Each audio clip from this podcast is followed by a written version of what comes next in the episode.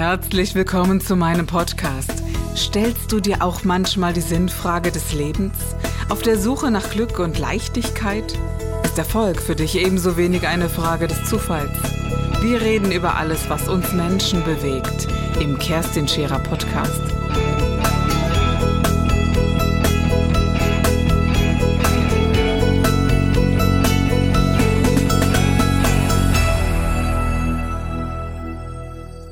Einfach eins, also es ist so pauschal nicht zu beantworten. Mhm. Ja, du hast ja die Thematik, dass der Körper und vor allem jeder einzelne Körper sehr individuell ist. Deswegen diese Vorgaben für Vitamine und so weiter und so fort, das ist für mich immer ziemlich schwierig halt einzuschätzen, weil wenn du zum Beispiel jetzt täglich Sport treibst, mhm. brauchst du mehr Eisen. Ja, die Hochleistungssportler müssen Eisen supplementieren, weil die gar nicht so viel Eisen über die Nahrung aufnehmen könnten, wie der Körper durch das Schwitzen beim Hochleistungssport hat ausscheidet. Mhm. Ja, deswegen kannst du nur supplementieren.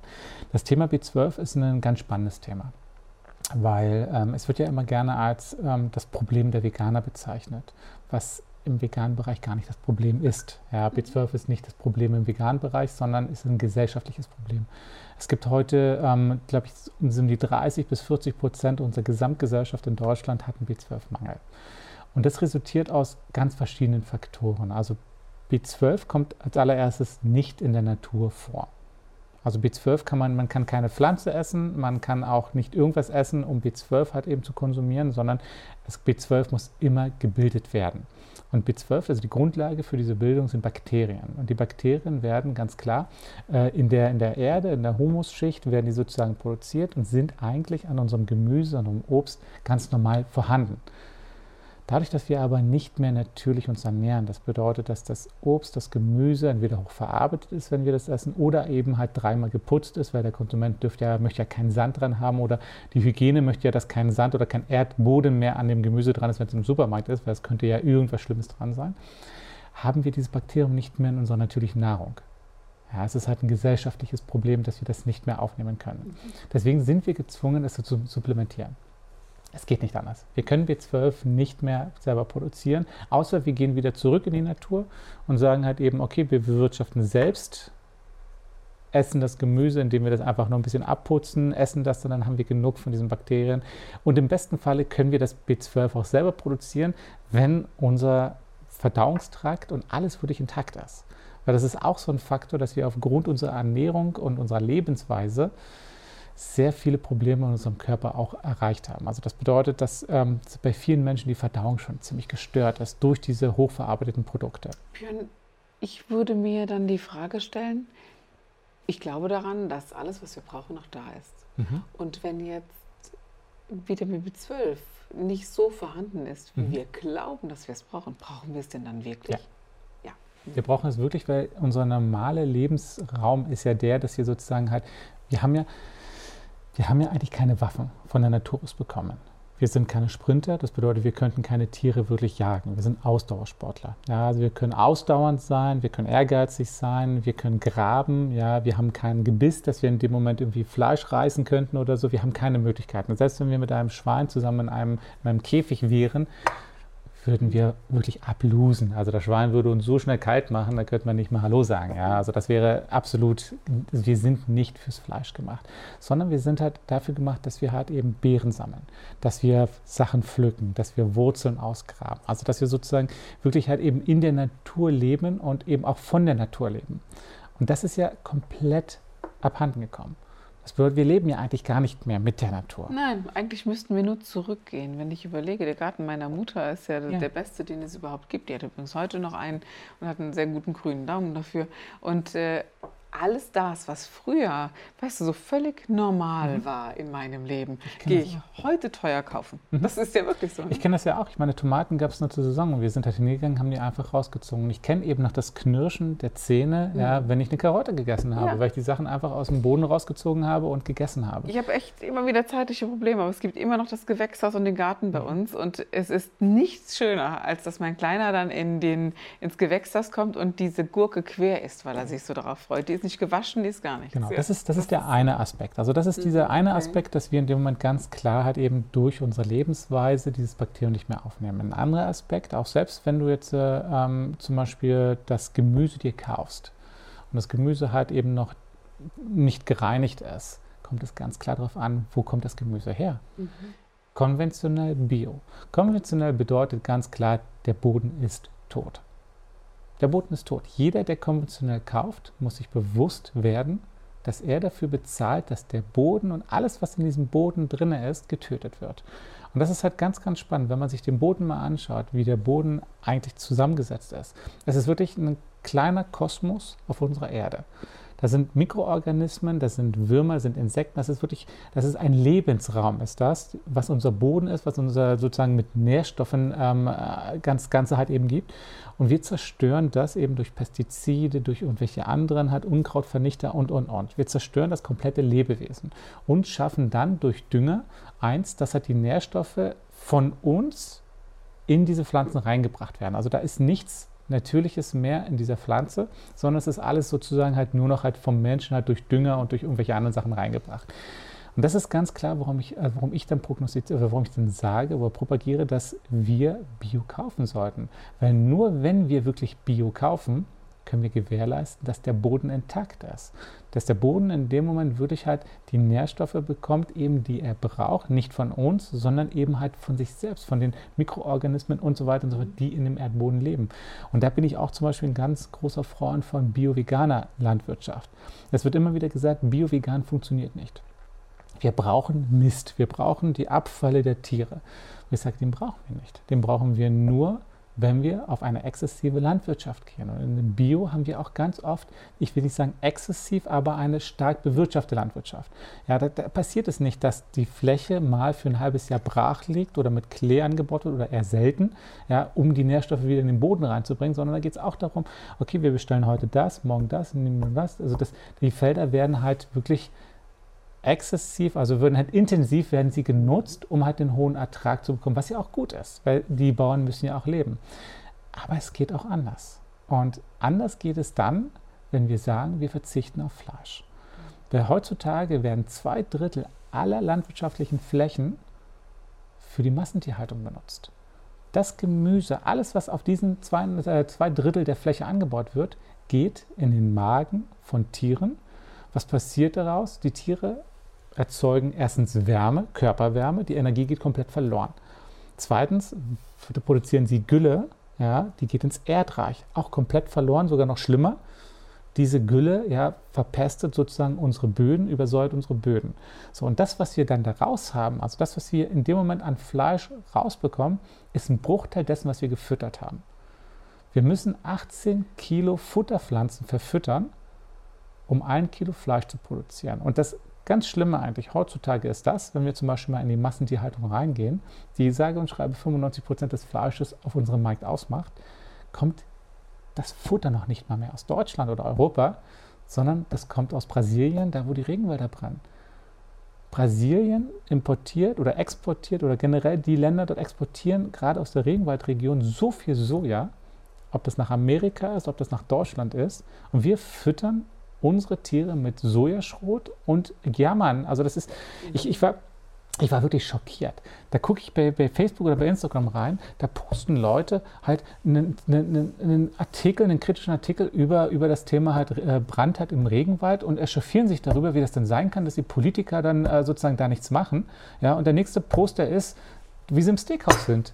Wo ich dann sage, wie bescheuert seid ihr überhaupt kein Bewusstsein dafür haben. Und ja. ich gebe zu, es hat echt lange gedauert, bis auch ich mir diese mhm. Gedanken gemacht habe. Da hat es Hagen Reta gebraucht, bis ja. ich gesagt habe, ach Mensch, jetzt machst du dir aber mal Gedanken. Ja? Also um mal so diese, ja. wer oder was war denn eigentlich Impulse. auch schon, mhm. ja, irgendwo bekommst du den Impuls dann erstmal her. Mhm. Und bedauerlich, weil ich, wahrscheinlich weil ich A, so ländlich groß geworden bin und mir dieses Drama und dieses Dilemma gar nicht so ausgedacht habe habe. Ne? Und auch, Oder äh, weil du es einfach nicht wissen möchtest. Ja, und das ist das heutzutage ist auch Nächste. ganz oft so. Ja. Die Menschen wollen es nicht wissen, weil wie gesagt, Komfortzone. Dann denkst du, ja, die, ja, die übertreibt oder ja, der übertreibt. Schon bist du durch. Ne? du denkst, Komfortzone. Ja, es ist einfach so, so nein, ich möchte mich nicht verändern, mir geht's gut und äh, ich, was kann ich denn, was kann ich denn ändern? Das höre ich ganz oft, was kann ich denn ändern, wo ich sage, Dabei jeder ist das Deutsche. Hier auch nicht schwer, das zu ändern. Natürlich nicht. Das ist überhaupt nicht schwer. Die Leute ja. müssen bewusst werden, jeder Deutsche isst pro Jahr 60 Kilo Fleisch.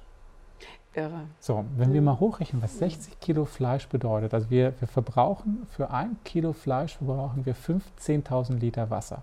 Ja, nehmen wir jetzt Rindfleisch. Verbrauchen wir 15.000 Liter Wasser, um das eine Fleisch zu also ein Kilo Fleisch zu produzieren. Wir verfüttern 15 Kilo Futterpflanzen. Wenn wir das mal hochrechnen, was die in diesem Jahr einsparen, was jeder einzelne Mensch einspart, wie viel wirklich 10.000 oder 100.000 Liter Wasser sie einsparen würden und wie viel hunderte von Kilo äh, Futterpflanzen sie einsparen würden. Und wenn das alle Menschen machen würden, ja, das wäre enorm. Wir hätten landwirtschaftliche Flächen frei. Wir könnten überall wir Bio... Klimawandel, ja, wo, ja. Man, wo man sagt, was hat denn mein Essen bitte mit dem Klimawandel zu tun? Ja, also leider, sehr, leider mehr, als die meisten Menschen denken. Ja, ganz genau, ganz genau. Aber äh, es ist gar nicht so schwer. Das ist das eine. Mhm. Es ist äh, es sind Umstellungen, es gibt so Dinge, die man sich aneignen muss. Da, da, kommst du nicht umhin. Du musst einfach wissen, was gibt es denn auf diesem Markt, was kannst du verwenden ja. und äh, was gibt es im Bioladen, damit du damit umgehst. Und das fand ich eigentlich so, hm, ich sag mal so, es hat so vier Wochen gedauert, bis ich wirklich dabei war und, mhm. und gemerkt habe, Mensch, ähm, es ist überhaupt nicht schwer, dass du, äh, dass du irgendwann lernst, äh, du kannst auch Babyspinat als Salat essen. Du ja. kannst die Nüsse rösten, die schmecken anders. Oder, oder, oder. Es gibt gibt so viele, viele Varianten. Schwer tue ich mich beim Nachtisch noch heute. Mhm. Das ist etwas, wo ich sage, der ist okay, mhm. kommt, äh, da mache ich doch immer das Gleiche, was halt dann gut schmeckt. Der kommt dann mehr oder minder gut bei meiner Familie an. Mir ist es eigentlich dann ziemlich gleich, denn es ist etwas Faszinierendes passiert und das finde ich einen der größten Vorteile für mich. Ich habe einen Geschmackssinn bekommen. Mhm. Ich schmecke plötzlich die, ja, die Möhre oder die Tomate viel, viel intensiver, ja. als ich es jemals vorher. Oh, das ist so. Das mhm. entwickelt sich auf eine Weise, wie es nie vorher gewesen ist. Das ist so, äh, ja, ich habe so das Gefühl gehabt, Essen verramscht zu haben selbst, ja, oder auch äh, viel zu viel weggeworfen zu haben, nicht achtsam genug damit umgegangen zu ja. sein. Und hm, ganz faszinierend fand ich bei meinen Kindern, als wir dann auch angefangen haben, das Brot, weil klar, du musst das Brot irgendwann selber backen, weil vegan äh, bekommst du hier auf dem Land so nicht zu kaufen. Mhm. Das musst du schon mhm. machen. Und, äh, und du malst das und dann riecht das mhm. Mehl. Äh, das Korn riecht und es wird zu Mehl. Und meine Kinder fanden das so faszinierend. Und ich dachte, stell mal vor, du hättest dir das vorenthalten. Ich finde es unfassbar wichtig, dass diese Welt Kindern zugänglich gemacht ja. wird, weil ich glaube, dass es eine Zeit geben wird, in der sie zurechtkommen müssen damit und eine, ja, eine Welt kennen müssen, die so funktioniert.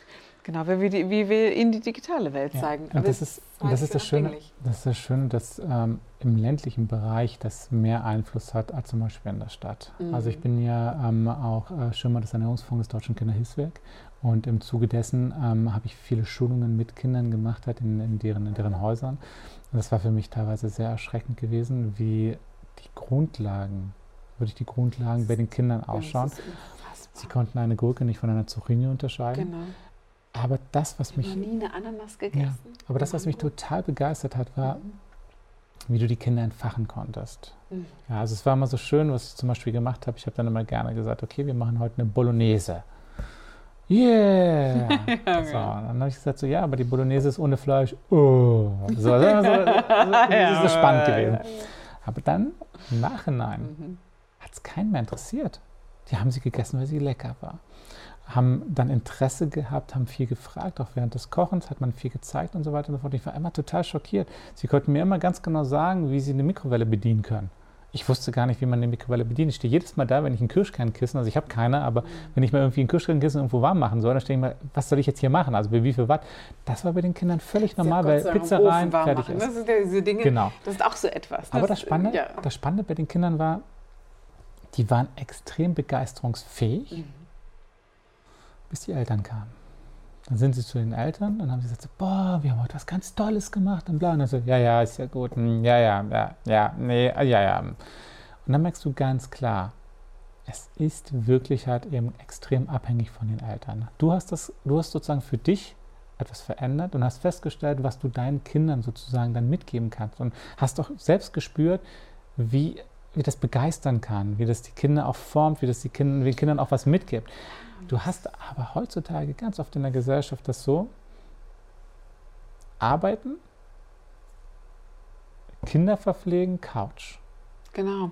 Und das Essen hat einen ganz, ganz, ganz marginalen ganz Raum eingenommen. Ganz Wenn du morgens äh, in so manchem Kindergarten oder in der Schule siehst, was die anderen Kinder in ihrer Dose, ach, die haben mhm. gar keine Dose, sondern das mhm. sind so abgepackte ähm, Croissants oder was auch mhm. immer, die schon fertig so zu kaufen Die es beim Bäcker gibt. meistens gibt. Da geht man nochmal schnell beim Bäcker vorbei und holt sich halt nochmal eine belegte Stulle. Ja, und das ist noch das Bessere als ja. beim, beim Aldi, diese abgepackten ja. alten, also ich weiß gar nicht, was das alles ist, aber ähm, meine Kinder erzählen immer wieder, dass, dass Eltern den Kindern das mitgeben oder gar nichts mitgeben. Und äh, ich hatte einige Kinder da, die, die kannten wirklich keine Ananas, keine Tomaten, Essig nicht. Da sagte ich, hast du sie denn mal probiert? Nein, meine Mama isst auch keine. Ne? Ja, ja. Das stimmt natürlich. Das ganz oft ja? so. Hm? Mhm. Hm. Also zum Beispiel meiner, bei meiner Nichte ist das auch so, dass sie, also dadurch ihr Vater, ähm, der isst halt nichts Grünes. Ja, so bei der Kleinen ist das so, äh, sie wurde von ihm komplett geprägt. So, und dann hat sich halt meine, meine Schwester halt getrennt von ihm. Dann ist halt sozusagen der, der mein, mein Neffe gekommen. Und der ist alles. Mhm. Dem, dem, musst du nur was hinhalten, er steckt sich ins Mäuschen und isst das. Genau. Ja, weil er einfach absolut, er, er, kennt halt dieses nicht, diese, diese Vorurteile oder dieses, ah nee, beim Grillen immer einen großen Macho gespielt, ja, äh, Fleisch, Fleisch, Fleisch, aber Gemüse äh, gar nicht. So, und der Kleine, der kennt das nicht. Und dementsprechend isst er alles, was man ihm halt hingibt genau. und der, der lässt es auf sich einfach wirken. Er, er nimmt es halt und guckt halt eben, ja, schmeckt mir, gut ist. Ich habe irgendwann so die Vorteile des veganen, der veganen Ernährung äh, als sehr, sehr positiv empfunden. Also erstens, nach zwei Wochen wurde ich fitter, nach vier mhm. Wochen war ich mega fit. Mhm. Nach sechs Wochen habe ich gedacht, ich bin in so eine pure Euphorie eingetreten und habe gedacht, was ist das denn? Da haben die, haben die Ärzte gesagt, ja, das ist so eine äh, so so ein Placebo. ja und Entgiftungsprozess und es hört wieder auf, wirst du abstürzen. Also es waren so Riesentraben, die aufgemacht wurden, Unsinn. Das äh, Gewicht hat sich reguliert, der Körper hatte keine Zellulite mehr nach einer gewissen mhm. Zeit.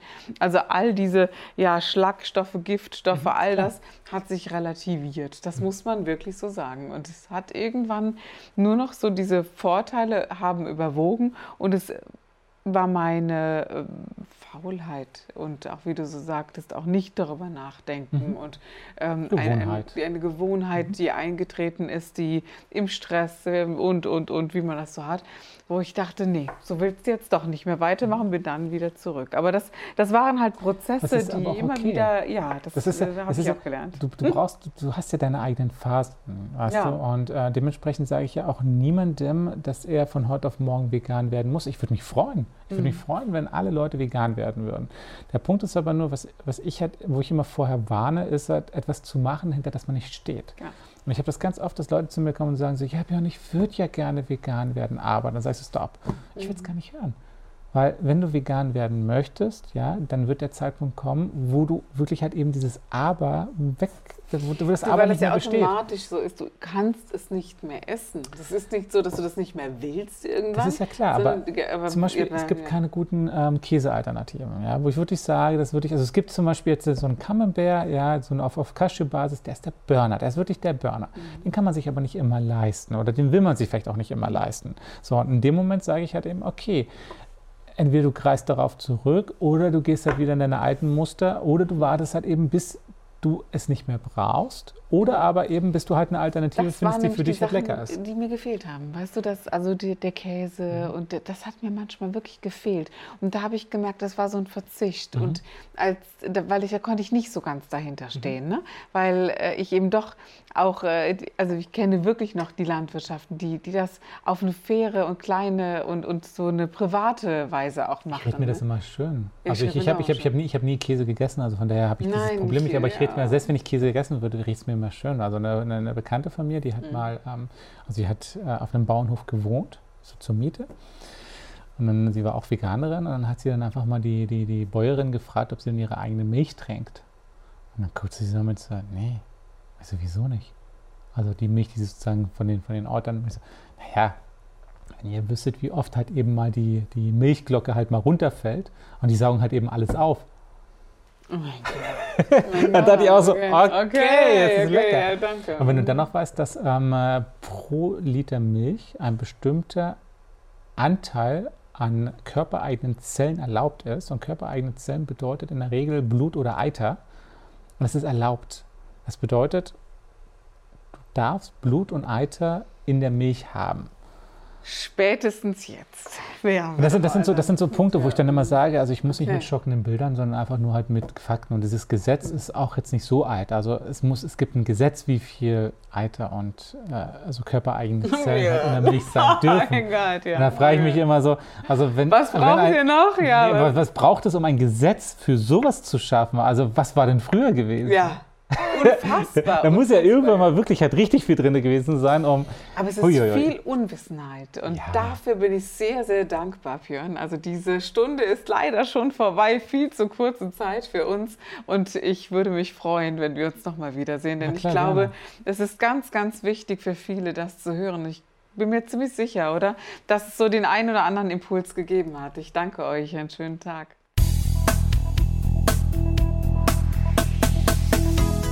Das war der Gib dich ganz Podcast mit Kerstin Scherer. Wenn du mehr über mich erfahren möchtest, dann gehe auf meine Website www.kerstinscherer.com oder besuche mich ganz einfach bei Instagram Co. Du interessierst dich für bestimmte Themen, die du jetzt noch nicht gefunden hast? Dann schreibe uns eine E-Mail an info@kerstinscherer.com. Wir freuen uns auf dich.